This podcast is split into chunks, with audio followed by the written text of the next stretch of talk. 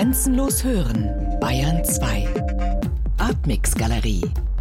Immer freitags ab 21 Uhr im Hörspiel Artmix. Aus heiterem Himmel zumeist. Aus heiterem Himmel. Plötzlich.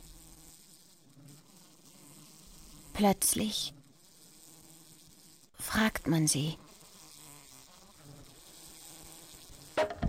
Besser ist, sie antworten nicht, behalten ihren Namen für sich, sagen keinen Ton, schweigen, unverwandt, bleiben für sich, für mich. Ich. Ich. Mir geht nichts über mich. Oder wie sich Max Stirner die Welt dachte, von Michael Farin. Komposition Zeitblom. Aus heiterem Himmel. Ganz plötzlich wurde ich gefragt. Ich sagte meinen Namen. Man notierte ihn. Man fragte auch nach meinem Geburtstag. 11.08.1900 und verlangte meinen Ausweis. Ich kramte ihn hervor. Der Wohnsitz, mein Geburtsort, fragte nach meinen Eltern. Sie leben noch, ja. Meine persönlichen Kennzeichen, Muttermale, Narben, fragte dies und das, wog mich in Sicherheit. Ließ mich glauben, alles ginge mit rechten Dingen zu das Ausweisfoto. Man betrachtete es, betrachtete mich, gab sich fürs Erste zufrieden.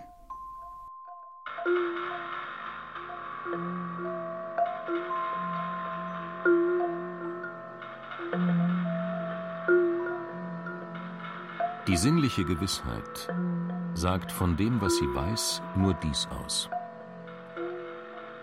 Es ist.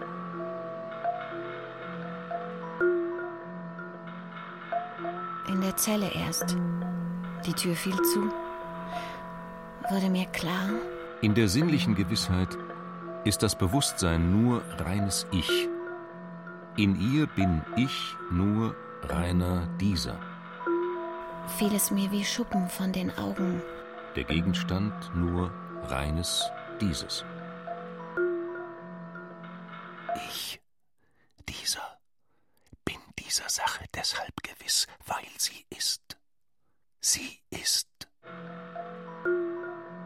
Ich wollte, ich konnte es nicht glauben. Ich setzte mich, versuchte aufzustehen, stand auf, setzte mich, stand auf, setzte mich. Ich. Das Bewusstsein ist ich, weiter nichts ein reiner Dieser. Und der Einzelne weiß nur reines Dieses.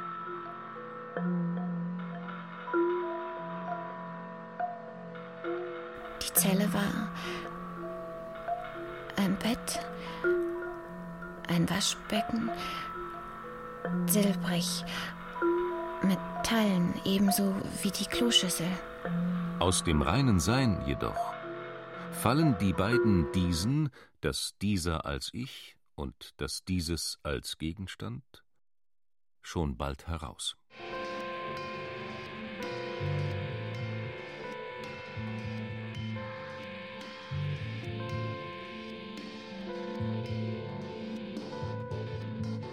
Wie lange ich so dalag, weiß ich nicht.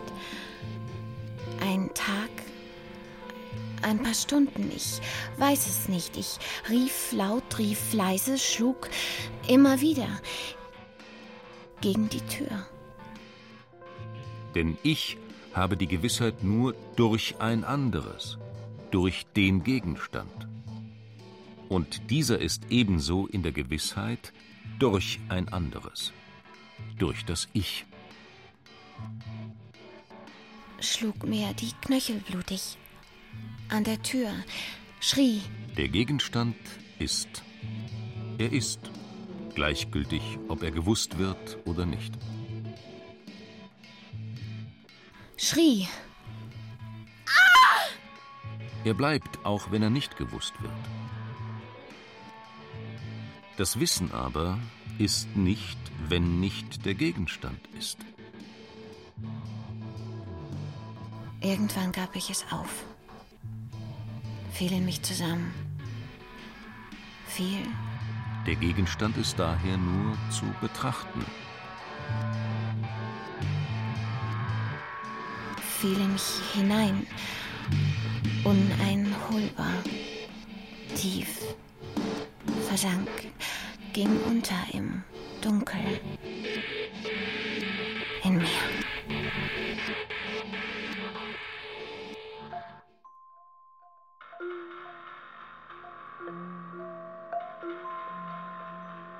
Die sinnliche Gewissheit aber ist zu befragen, was ist das diese? Was ist das diese? In der gedoppelten Seines Seins, als jetzt und auch als hier. Ohne Umschweife. Das Jetzt ist die Nacht.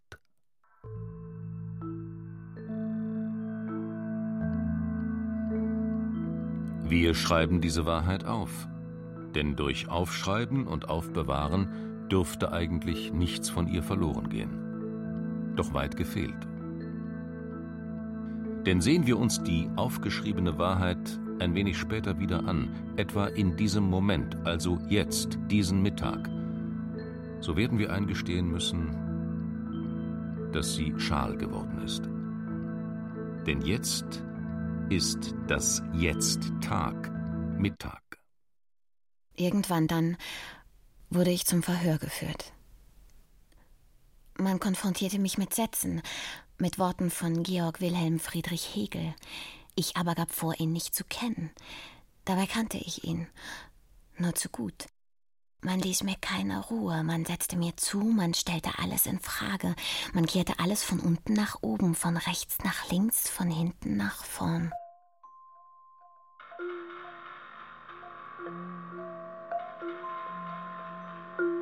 Mit der anderen Form des Dieses, dem Hier, ist es nicht anders. Das Hier ist zum Beispiel ein Baum. Wende ich mich jedoch um, ist diese Wahrheit verschwunden. Das Hier ist nicht mehr Baum, sondern vielleicht ein Haus. Das Hier ist zum Beispiel ein Baum. Wende ich mich aber um, ist diese Wahrheit verschwunden. Das Hier ist nicht mehr Baum, sondern vielleicht ein Haus. Und dem Hier ist es gänzlich gleichgültig, Haus oder Baum zu sein. Ist es gänzlich gleichgültig, Haus oder Baum zu sein?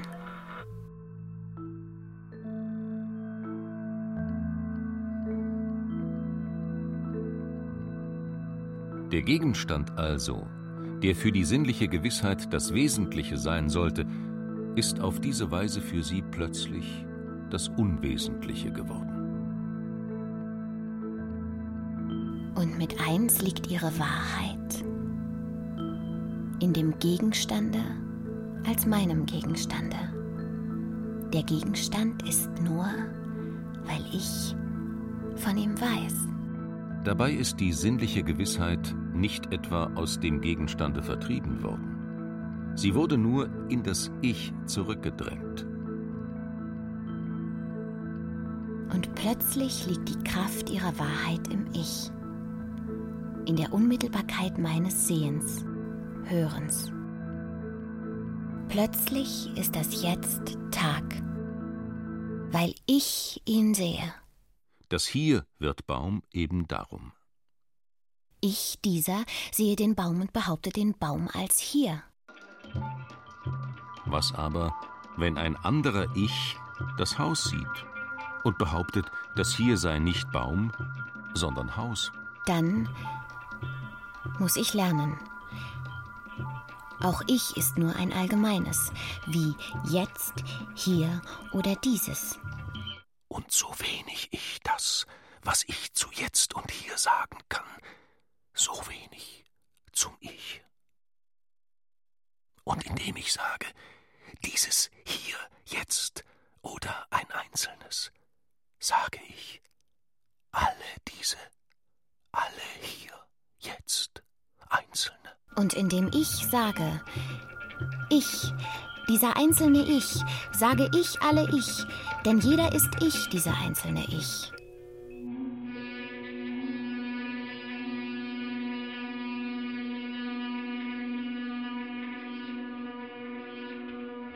Die sinnliche Gewissheit muss also erfahren, dass ihr Wesen weder im Gegenstande noch im Ich ganz verhaftet ist.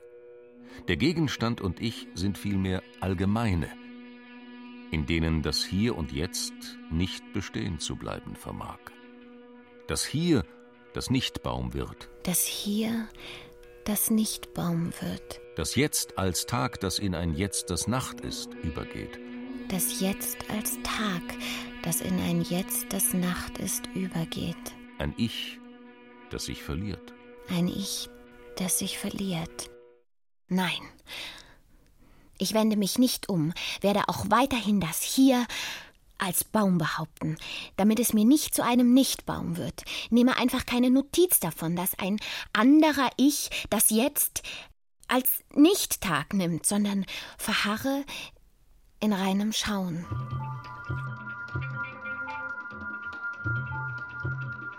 Ja, ich bleibe dabei. Das Jetzt ist Tag, das Hier ist Baum. Bleibe bei meiner Wahrheit, meinem Jetzt und meinem Hier. Zeige mein Hier, mein Jetzt allen Ichs. Indem ich es aber zeige, hört das Jetzt auf zu sein, ist im Moment des Zeigens bereits ein Gewesenes und hat nicht mehr die Wahrheit des Seins. Was aber gewesen ist, ist kein Wesen. Es ist nicht mehr, wird Bewegung, wird ein Jetzt, ein Jetzt und noch ein Jetzt.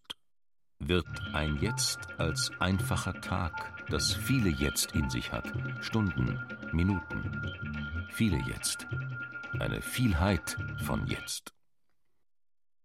Und das Hier ist, wie dieses Jetzt, nicht ein Hier, sondern ein Vorn und Hinten, ein Oben und Unten, ein Rechts und Links. Es verschwindet in anderen Hier, verschwindet, verschwindet, in einer Komplexion aus vielen Hiers.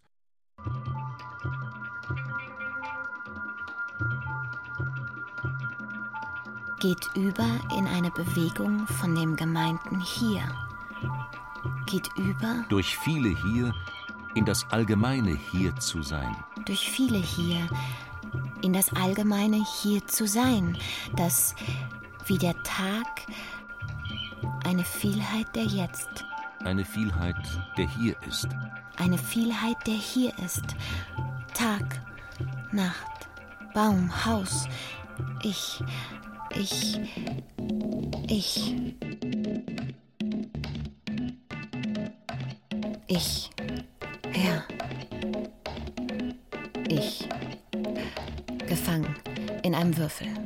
Drei Meter hoch, drei Meter lang, drei Meter breit, die Wände weiß. In der Mitte ein Bett, eine Liege, Plastik bezogen, keine Kissen, keine Decke, nur Licht. Tag und Nacht, Tag um Tag, Tag ein, Tag aus. Kein Fenster, nur eine Tür.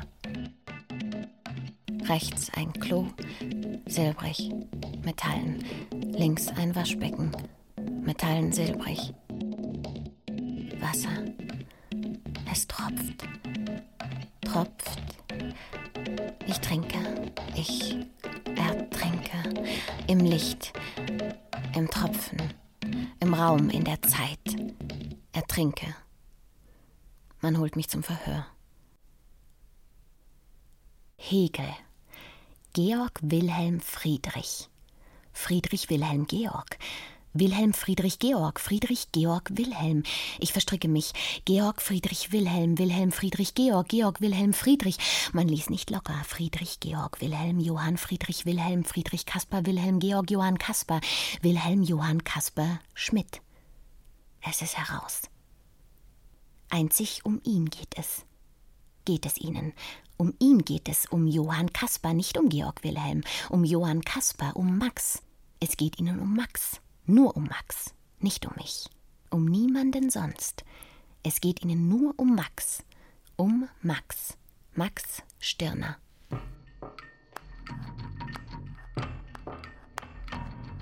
Sehen wir denn zu, wie diejenigen es mit ihrer Sache machen, für deren Sache wir arbeiten, uns hingeben und begeistern sollen? Was soll nicht alles meine Sache sein? Vor allem die gute Sache, dann die Sache Gottes, die Sache der Menschheit, der Wahrheit, der Freiheit, der Humanität, der Gerechtigkeit. Ferner die Sache meines Volkes, meines Fürsten, meines Vaterlandes. Endlich gar die Sache des Geistes und tausend andere Sachen. Nur meine Sache soll niemals meine Sache sein. Pfui über den Egoisten, der nur an sich denkt.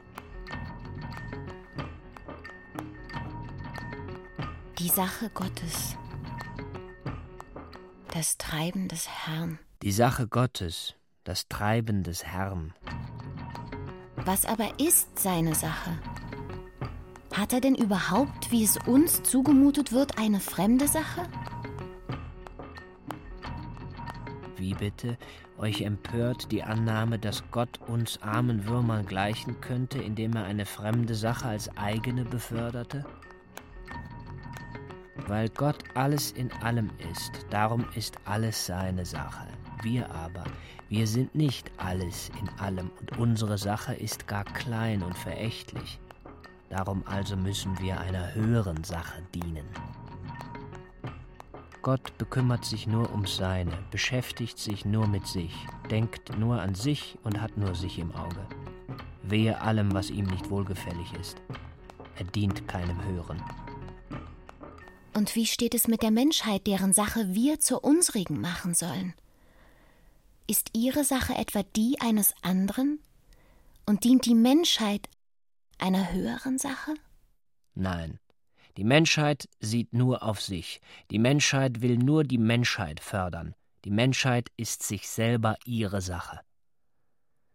Damit sie sich entwickle, lässt sie Völker und Individuen in ihrem Dienste sich abquälen, und wenn diese geleistet haben, was die Menschheit braucht, dann werden sie von ihr aus Dankbarkeit auf den Mist der Geschichte geworfen.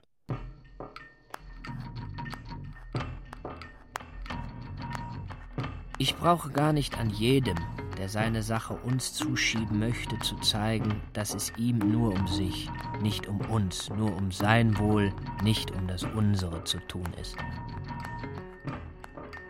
Lass uns einmal jenen Sultan betrachten, der für die Seinen so liebreich sorgt. Ist er nicht die pure Uneigennützigkeit selber? Und opfert er sich nicht stündlich für die Seinen? Jawohl, für die Seinen. Versuch es einmal und zeige dich nicht als der Seine, sondern als der Deine. Du wirst dafür, dass du seinem Egoismus dich entzogst, in den Kerker wandern. Der Sultan hat seine Sache auf nichts als auf sich gestellt. Er ist sich alles in allem, ist sich der Einzige und duldet keinen, der es wagte, nicht einer der Seinen zu sein.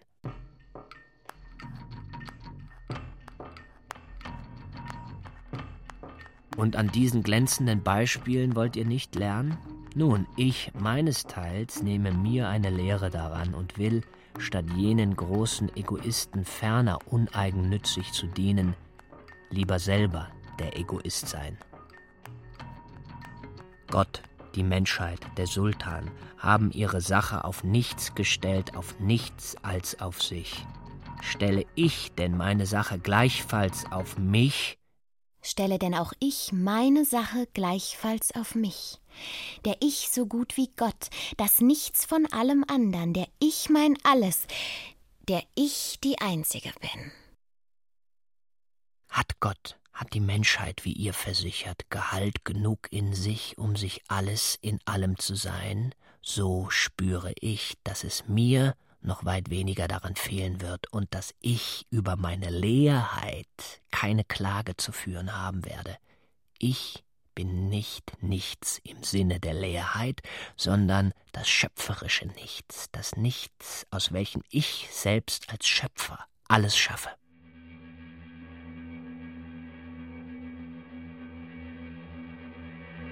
Meine Sache ist weder das Göttliche noch das Menschliche, ist nicht das Wahre, Gute, Rechte, Freie und so weiter, sondern allein das Meinige. Und sie ist keine allgemeine, sondern ist einzig, wie ich einzig bin. Mir geht nichts über mich. Nichts über mich. Nichts über mich. Mir geht nichts über mich mich über nichts, mir über mich, mich über mir. Mir wurden die Haare geschoren. Fußfesseln hat man mir angelegt. Man hat mir befohlen, mich auszuziehen. Man hat Fotos gemacht. Man hat mich abgetastet. Man hat mich in einen orangenen Overall gesteckt. Man hat mir eine Zigarette angeboten.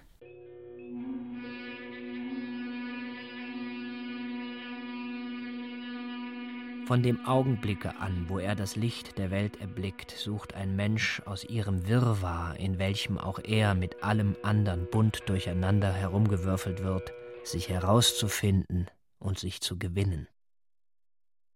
Im Kindheitsalter nimmt die Befreiung den Verlauf, dass wir auf den Grund der Dinge oder hinter die Dinge zu kommen suchen. Und sind wir erst dahinter gekommen, so wissen wir uns sicher, sind wir zum Beispiel dahinter gekommen, dass die Rute zu schwach ist gegen unseren Trotz, so fürchten wir sie nicht mehr, sind ihr entwachsen. Denn hinter der Rute, der strengen Miene des Vaters, steht, mächtiger als sie, unser Trotz, unser trotziger Mut.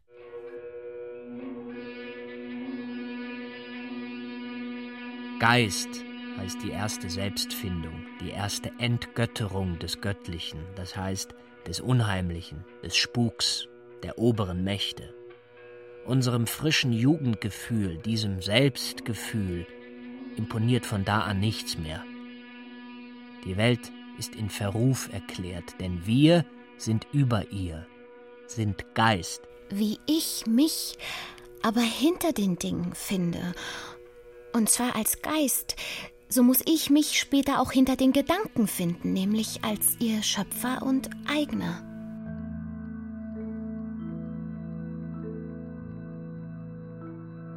Anfangs wuchsen mir die Gedanken noch über den Kopf, dessen Geburten sie doch waren. Wie Fieberfantasien umschwebten und erschütterten sie mich.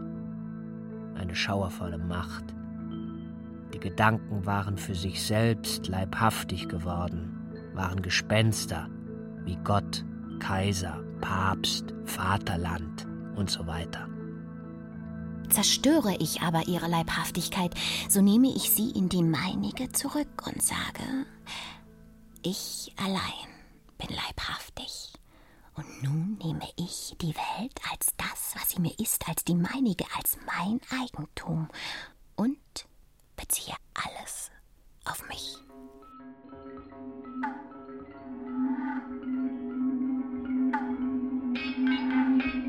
Im Übrigen, dein Denken hat nicht das Denken zur Voraussetzung, sondern dich. So setzest du dich also doch voraus? Ja, aber nicht mir, sondern meinem Denken. Vor meinem Denken bin ich, das Maß von allem. Das Ich. Das Ich ist dieses Maß. Nicht der Mensch ist das Maß von allem. Das Ich. Das Ich ist dieses Maß. Man bringt mir Essen. Auf einem Tablett. Silbrig, metallen. Bringt mir Kartoffeln, kalt. Braune Soße, kalt. Nichts zu trinken. Nur Kartoffeln und Soße, kalt. Ich esse. Die Kartoffeln. Die Soße. Ich esse, ich schlafe, schlief, mehr träumte.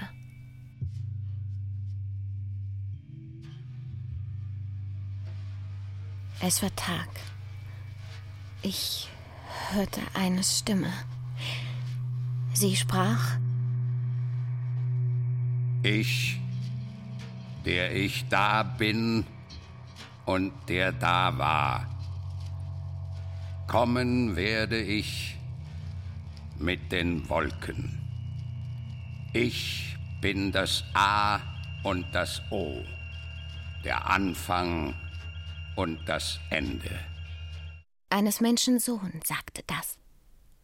Sein Haupt und sein Haar waren weiß wie Wolle, wie der Schnee und die Augen Feuerflammen. Seine Füße waren wie Messing, das im Ofen glüht, seine Stimme aber ein großes Wasserrauschen. Wie die helle Sonne leuchtete sein Angesicht, ich aber, ich lag vor ihm, wie tot. Wer überwindet, dem soll kein Leid geschehen. Wer überwindet, dem will ich vom Baum des Lebens zu essen geben. Wer überwindet, dem will ich geben einen weißen Stein und auf den Stein einen Namen schreiben, den niemand kennt. Wer überwindet, der soll weiße Kleider bekommen und eine offene Tür. Die Tür ward mir aufgetan.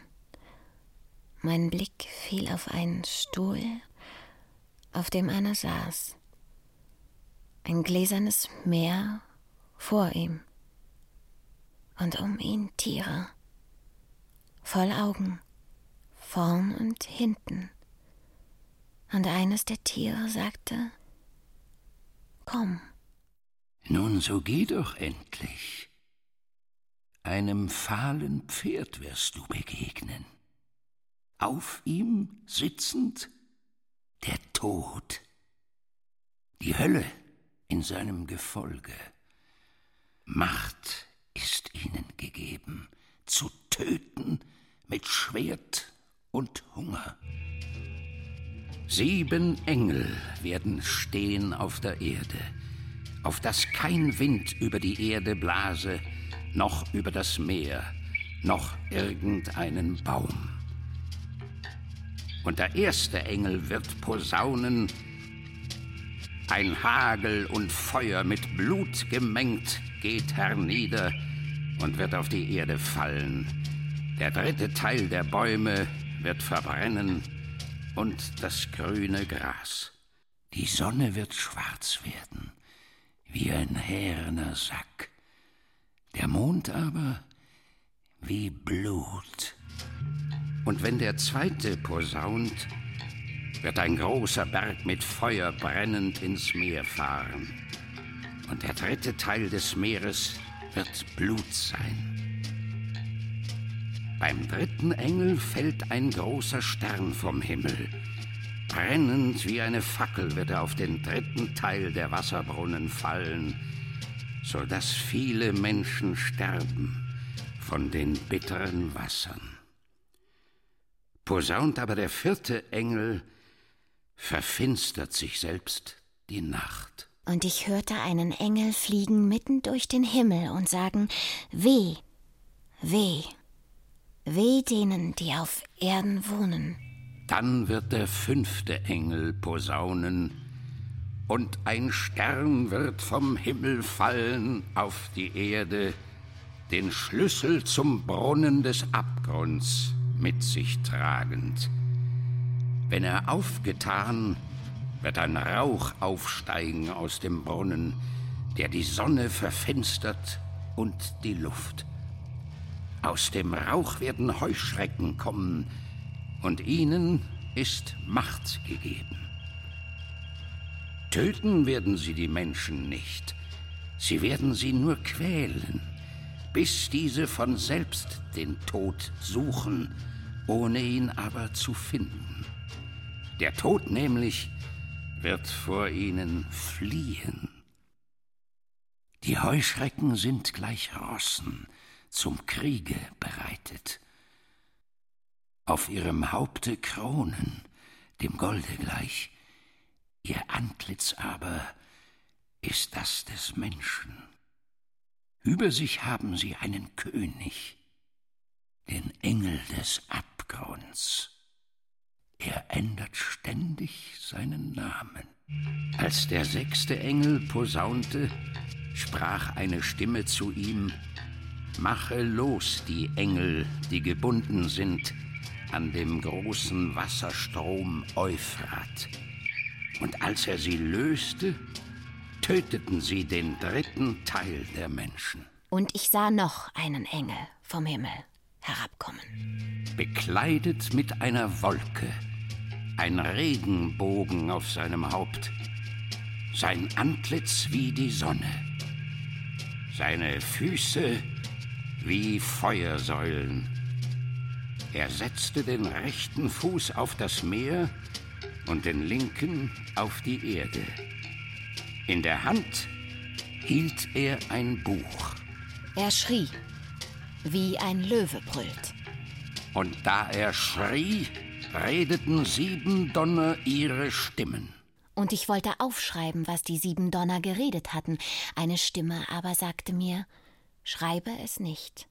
Der Engel schwur, wenn der siebente Engel posaunt, wird hinfort keine Zeit mehr sein.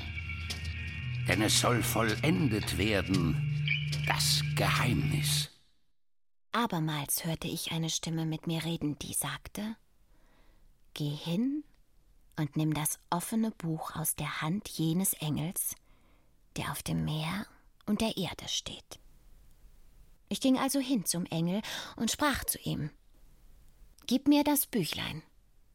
Nimm hin und verschling es. Es wird dich im Bauch grimmen, deinem Munde aber wird's süß sein wie Honig. Und ich nahm das Büchlein und verschlang es. Man bringt mir Essen. Auf einem Tablett, silbrig, metallen. Bringt mir Kartoffeln, kalt, braune Soße, kalt. Nichts zu trinken. Nur Kartoffeln und Soße, kalt. Ich esse. Die Kartoffeln, die Soße. Stelle das Tablett beiseite, stieß es von mir in die Ecke des Zimmers in eine der Ecken.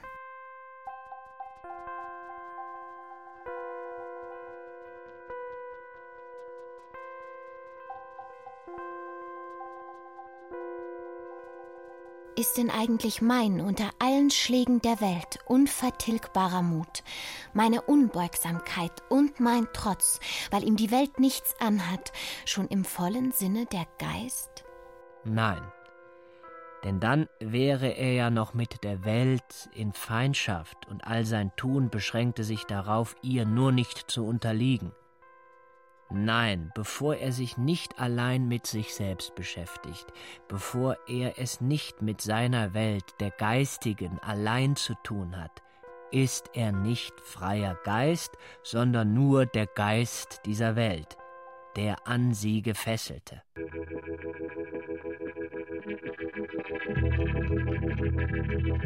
Der Geist ist freier Geist, das heißt wirklich Geist erst in einer ihm eigenen Welt. In dieser, der irdischen Welt, ist er ein Fremdling. Nur mittels einer geistigen Welt ist der Geist wirklich Geist, denn diese Welt versteht ihn nicht. Woher aber soll ihm nun seine geistige Welt kommen? Woher anders als aus ihm selbst? Wie ein Phantast nur in den fantastischen Gebilden, die er selber erschafft, lebt und seine Welt hat.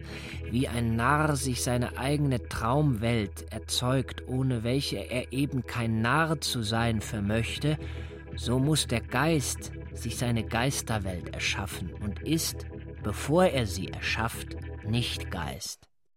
Bist du eher ein Denkender, als du denkst? Wohl nicht, denn erst indem du den ersten Gedanken erschaffst, erschaffst du dich, den Denkenden. Denn du denkst nicht, bevor du einen Gedanken denkst, das heißt hast. Macht dich doch auch dein Singen erst zum Sänger. Nun, so macht dich auch das Hervorbringen von Geistigem erst zum Geiste. Also, Seine Schöpfungen machen ihn zum Geist, und an den Geschöpfen erkennt man ihn, den Schöpfer. In ihnen lebt er. Sie sind seine Welt. Sagte dir aber nun jemand, du seiest ganz Geist, so würdest du an deinen Leib fassen und ihm nicht glauben, sondern antworten, ich habe wohl Geist, existiere aber nicht bloß als Geist, sondern bin ein leibhaftiger Mensch. Du würdest dich also von deinem Geiste unterscheiden. Damit aber lebst du nicht dir, sondern deinem Geist und dem, was des Geistes ist, das heißt Ideen, das heißt Geister. Blick umher in der Welt und sage selbst, ob nicht aus allem dich ein Geist anschaut. Aus der Blume, der kleinen, lieblichen spricht der Geist des Schöpfers zu dir, der sie so wunderbar geformt hat. Die Sterne verkünden den Geist, der sie geordnet. Von den Berggipfeln weht ein Geist der Erhabenheit herunter.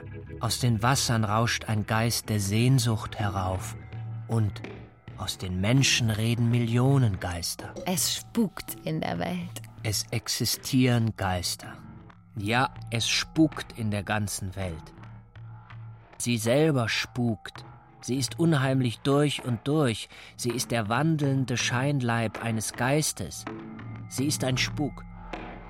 Schau hin in die Nähe oder in die Ferne. Dich umgibt überall eine gespenstische Welt. Du hast immer Erscheinungen oder Visionen. Alles, was dir erscheint, ist nur der Schein eines inwohnenden Geistes, ist eine gespenstische Erscheinung, die Welt dir nur eine Erscheinungswelt, hinter welcher der Geist sein Wesen treibt. Du siehst Geister. Darum wundere dich nicht, wenn du ebenso in dir nichts als einen Spuk findest. Spukt nicht dein Geist in deinem Leibe und ist nicht jener allein das Wahre und Wirkliche, dieser nur das Vergängliche, Nichtige oder ein Schein? Sind wir nicht alle Gespenster, unheimliche Wesen, die auf Erlösung harren, nämlich Geister? Seit der Geist in der Welt erschienen, seit das Wort Fleisch geworden ist, seitdem ist die Welt vergeistigt, verzaubert ein Spuk. Der Mensch ist sich selbst ein Gespenst, ein unheimlicher Spuk geworden. Aber nicht bloß der Mensch, sondern alles spukt. Gespenster in allen Winkeln. Denke nicht, dass ich scherze oder bildlich rede, wenn ich die am höheren hangenden Menschen, und weil die ungeheure Mehrzahl hierher gehört, was die ganze Menschenwelt für veritable Narren, Narren im Tollhause ansehe. Mir hingegen ist alles nur Material, das ich verbrauche. Wo ich hingreife, fasse ich eine Wahrheit, die ich mir zurichte. Sie ist mir nur ein Nahrungsmittel für meinen denkenden Kopf, wie die Kartoffel für meinen verdauenden Magen. Für mich gibt es keine Wahrheit, denn über mich geht nichts. Mir ist es nur um mich, nicht um die Sache zu tun. Ich bin das Kriterium der Wahrheit. Ich aber bin keine Idee, sondern mehr als Idee. Das heißt unaussprechlich. Alle Wahrheiten unter mir sind mir lieb. Eine Wahrheit über mir, eine Wahrheit, nach der ich mich richten müsste, kenne ich nicht. Als wäre ich dazu in der Welt, um Ideen zu realisieren, um etwa zur Verwirklichung der Idee Staat durch mein Bürgertum das meinige zu tun oder durch die Ehe als Ehegatte und Vater die Idee der Familie zu einem Dasein zu bringen. Was ficht mich ein solcher Beruf an? Ich lebe so wenig nach einem Berufe, als die Blume nach einem Berufe wächst und duftet. Man sagt von Gott, Namen nennen dich nicht. Das gilt von mir. Kein Begriff drückt mich aus, nichts, was man als mein Wesen angibt, erschöpft mich. Es sind nur Namen. Gleichfalls sagt man von Gott, er sei vollkommen und habe keinen Beruf nach Vollkommenheit zu streben. Auch das gilt allein von mir.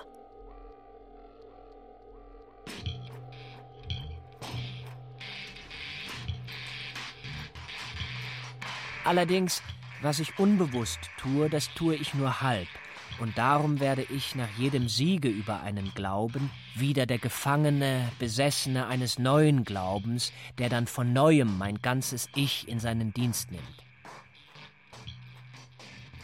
Und jedes höhere Wesen über mir, sei es Gott, sei es der Mensch, schwächt das Gefühl meiner Einzigkeit.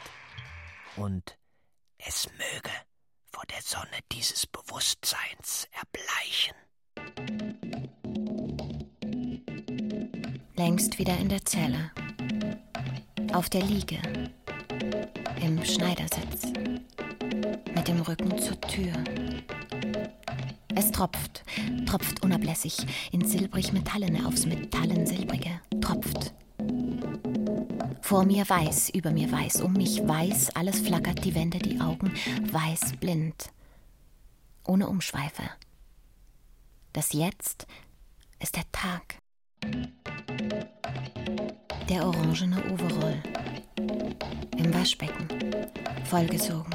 Der BH vollgesogen. Der Slip klatschnass. Doch selbst jetzt höre ich noch das Wasser. Es strömt, es lauscht, es rauscht, es spricht. Ich sitzend. Vor der Wand, nackt, vor der Wand. Nichts vor mir, nur Wand. Nichts außer mir. Weiß. Sie bewegt sich, sie schwankt, sie rauscht. Das Jetzt, das Jetzt noch immer Tag, Tag für Tag, Tag ein, Tag aus, Tag nach Tag, jetzt, Tag, Tag, Tag jetzt. Ist das nun ein Wunder? Ich kann es noch immer nicht glauben. Plötzlich jedenfalls saß er da. Oskar Panitzer.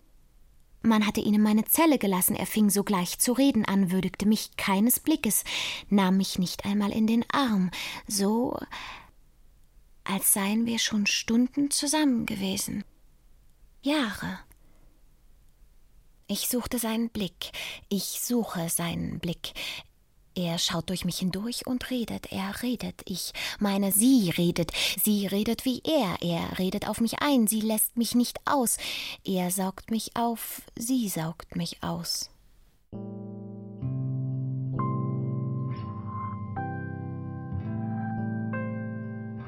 Ein Baum, den ich halluziniere, entsteht als zentraler Prozess in meinem Hirn, respektive in meiner Vorstellung und wird von hier aus in die Außenwelt verlegt, wo ich ihn sehe, während meine Nebenmenschen ihn nicht sehen. Das hier wird zum Baum, weil ich ihn sehe? Sie blickt mich an, sie fragt mich etwas. Wie kommt es, dass ein Prozess, der in der Regel von außen nach innen verläuft, der in der Außenwelt wirklich vorhandene Baum wirkt als Reiz auf mein Auge und pflanzt sich fort bis in mein Hirn, wo er als Baum gesehen wird, auf einmal den umgekehrten Weg einschlägt. Wo überhaupt steckt denn der Unterschied zwischen einem wirklichen und einem halluzinierten Baum? Da doch der zentrale Prozess der Wahrnehmung in mir für die Halluzination wie für die normale Sinnesempfindung der gleiche zu sein scheint. Wie steht es überhaupt mit der Außenwelt? Wie beispielsweise kommt es, dass ich die Außenwelt nicht als Innenwelt empfinde, wo doch die Wahrnehmung der Außenwelt ein in meinem Innern zentral verlaufender Prozess ist. Antwort. Die Außenwelt dringt gar nicht in mein Inneres, auch sinnfällig nicht. Der Baum dringt ja nicht in meinen Kopf, und so scheint mir die Welt Halluzination.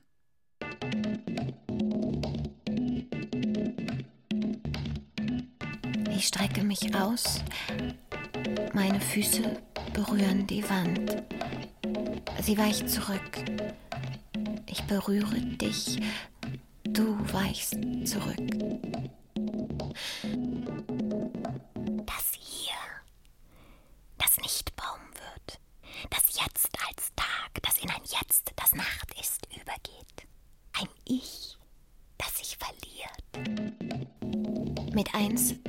Ist das hier dann wie dieses Jetzt? Nicht mehr nur ein Hier, sondern auch ein Vorn und Hinten, ein Oben und Unten, ein Rechts und Links. Es verschwindet. In anderen hier, in anderen jetzt, verschwindet. Verschwindet. Ich, der ich erkannt habe, dass die Welt mir eine Halluzination ist, sage mir, da du es nicht bist, der dich zu dieser Phantasmagorie zwingt, und da die letzte Ursache hinter dir liegt, du nur Mittel zum Zweck bist, solltest du den Spuk einfach mitmachen, schon weil dir gar nichts anderes übrig bleibt. Was aber wäre dann der Zweck meines Lebens? Vielleicht den Spuk dieser Welt aufzulösen, ihn Denken zu verzehren, zu wissen, dass du halluzinierst und damit zu dir zurückzukehren? Du brauchst nicht in den Wald zu flüchten. Du darfst die Welt anpacken, schon weil du gar nicht anders kannst. Schon deshalb, weil dein Dämon dich zwingt, zu phantasmagorieren. Ich soll die Welt anpacken? Ich soll schon, weil ich gar nicht anders kann, phantasmagorieren? Sobald wir nur einen einzigen Hebel ansetzen und das Gehirn zu arbeiten beginnt, entsteht Illusion. Nimm eine Kartoffel, zerreibe sie an der Wand. Ich nehme eine Kartoffel und zerreibe sie an der Wand. Male mit ihr einen Baum. Deinen Baum.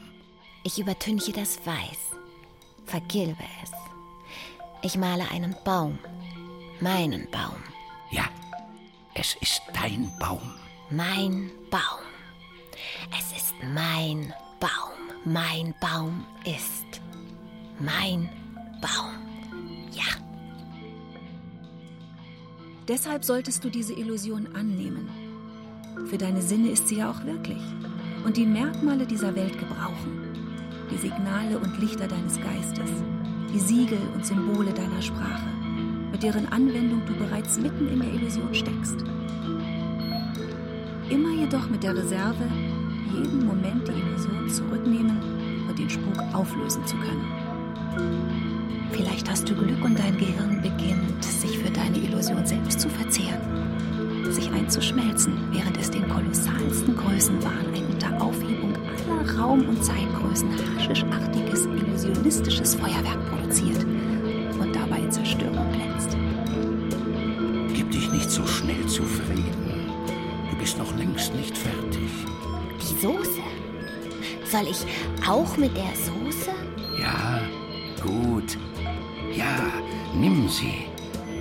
Was für ein Fest. Ja, so ist es recht. Mal einfach, was du willst. Geh aus dir heraus. Zeige alles, was in dir steckt. Zwischen diesem Verpuffen von Gehirnmaterial im Dienste der Illusionserzeugung und unserem soliden Denken ist nur ein gradueller Unterschied. Die Menschen müssen Illusionen schaffen.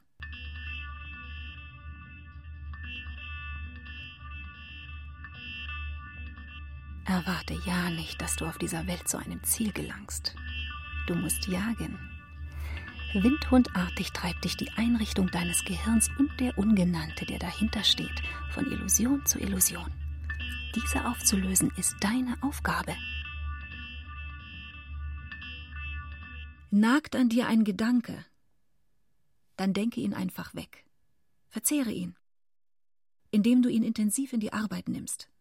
Und ist er weg, dann bist du frei. Die Illusion ist zerstört. Eine andere rückt nach? Selbstverständlich.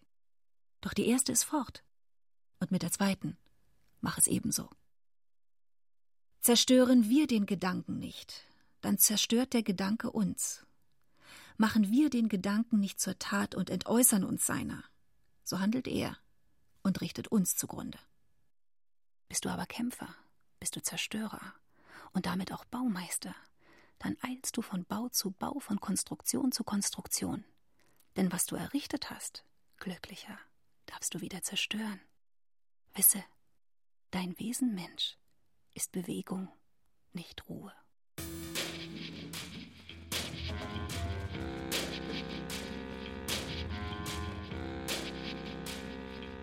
Mach weiter. Hör nicht auf. Es ist alles möglich.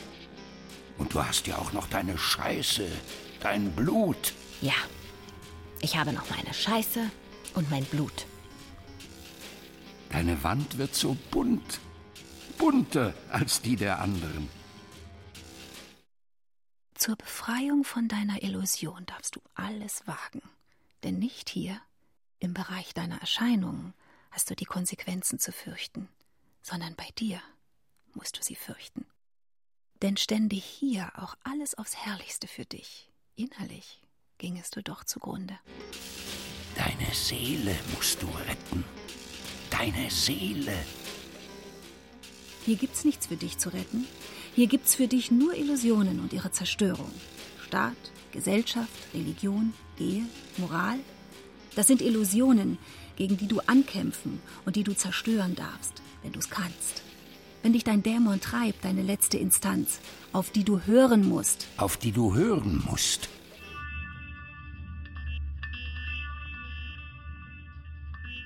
Was war die Stärke Sokrates, als er die griechischen Götter in den Staub warf? Sein Gott, den er Dämon nannte. Was war die Stärke Savonarolas, als er den florentinischen Staat zerstörte? Seine Eingebung, die er Stimme nannte. Die musst du haben, deinen geheimen Alliierten. Dann bist du gefeit. Und kannst dein Zerstörungswerk oder dein Aufbauen hier vollbringen. Die Welt aber ist einzig das Resultat des Dämons der Einzelnen. Und eines jeden Handeln ist seinem aus unbekannten Welten ihn treibenden Dämon gemäß. Wer aber nur im Bereich der Erscheinungen steckt und keine Spur einer inneren Stimme kennt, bleibt bedeutungslos. Wie der Grashalm auf einsamer Felsspitze, der auf die Explosion im Berg selbst wartet, die ihn mit sich in die Tiefe führt. Hast du aber deinen Dämon gefunden, dann bist du nicht mehr allein auf der Welt. Dann kannst du Zwiesprache halten. Und sonderbar müsste es zugehen, wenn du die Stimme deines alter Ego, deines besseren Ich, nicht verstehen solltest. Nenne ihn Gewissen, Eingebung, Inspiration, Impuls, inneren Befehl oder wie immer. Fliehe in die Einsamkeit oder stürze dich in den Trubel des Menschengewühls und du wirst ihn bei dir finden. Bei dir allein. Handle, wie es dir dein Dämon vorschreibt. Schreckst du aber vor den Konsequenzen in der Welt der Erscheinungen zurück, dann ist sie stärker als du. Setzt du dich jedoch durch, dann bist du obsiegender. Nur dann darfst du am Schluss deines Lebens deine Mission erfüllt sehen, wenn du dir sagen kannst, Du hast deinen Dämon in der Welt zum Ausdruck gebracht. Mit ihm vereint dann darfst du jene bebrillten Automaten verlachen, die dir gegen ein sicheres Mittagessen vorduzieren. Den musst du für heilig halten und für jenen sterben, die dir auftragen, du müssest ein tüchtiges Mitglied der Gesellschaft sein und ein braver Staatsbürger. Darfst du diese blöde Welt herausfordern und tun und denken, was du willst. Wenn du, ja, wenn du mit deinem Dämon d'accord bist. Wenn ich mit meinem Dämon d'accord bin, kann ich also einfach gehen, wohin ich will? Kann aufstehen und gehen, wohin ich will? Selbstverständlich. Du kannst dann zum Beispiel in den Wald gehen. In den Wald? Ja, oder durch die weiße Wand. Die weiße Wand? Zwischen Bäumen? Durch Wände? Alles ohne Schaden zu nehmen? Selbstverständlich. Und dann? Was? Und dann? Wie es dann weitergeht, möchte ich wissen. Wie was weitergeht? Wie es weitergeht. Du bist dann frei. Und kann machen, was ich will?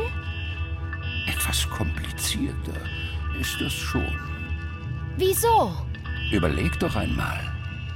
Bist denn du es, der denkt? Nein könntest du mit Aufbieten aller Macht dein Denken hindern? Ebenso wenig. Ist es denn dein Wille, der den Inhalt deines Denkens ausmacht? Nicht entfernt. Aber muss ich denn dann nicht das ganze Arrangement, wie es nun einmal besteht, einfach hinnehmen? Freilich musst du es. Eigentlich habe ich mir sowas schon gedacht. Dann ist doch alles gut.